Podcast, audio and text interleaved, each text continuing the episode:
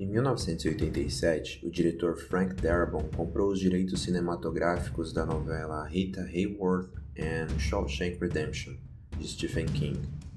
Anos depois, após ter desenvolvido o roteiro e conseguido o aporte financeiro, ele iniciou a execução do projeto. O resultado seria Um Sonho de Liberdade, ou o título original The Shawshank Redemption, lançado em 1994. Provavelmente o título original seja o mais adequado para a trajetória desse clássico do cinema. O longa narra a trajetória do banqueiro Andy Dufresne, feito por Tim Robbins, um homem sentenciado à prisão perpétua na penitenciária estadual de Shawshank pelo assassinato de sua esposa e do amante dela, mesmo alegando sua inocência. Na prisão, ele irá viver terríveis experiências e terá de se adaptar para continuar vivo e são diante de toda a violência que terá ao seu redor ele acabará encontrando em um colega detento, o contrabandista Alice Boy Red Redding, feito por Morgan Freeman, um grande amigo e companheiro, que lhe ajudará nos dias difíceis dentro da cadeia. O filme é espetacular.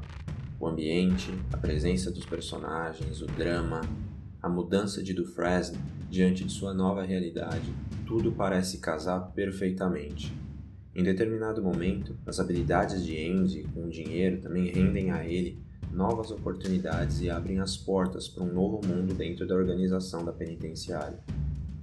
Mas lembra que eu citei a trajetória do filme e o título original?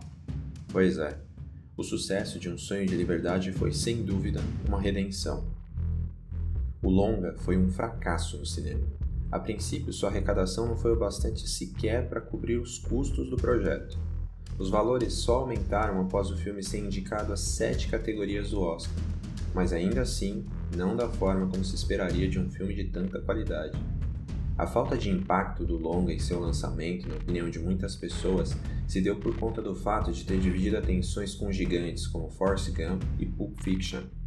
De fato, uma tarefa inglória para qualquer um. Mas para aquilo que o cinema deixava passar, as locadoras faziam justiça. Um Sonho de Liberdade foi um dos filmes mais procurados de 1995. Ao todo, 350 mil cópias foram enviadas para as locadoras somente nos Estados Unidos. Além disso, após a venda de seus direitos para a TV, um público cada vez maior tomou conhecimento da pérola que ele era.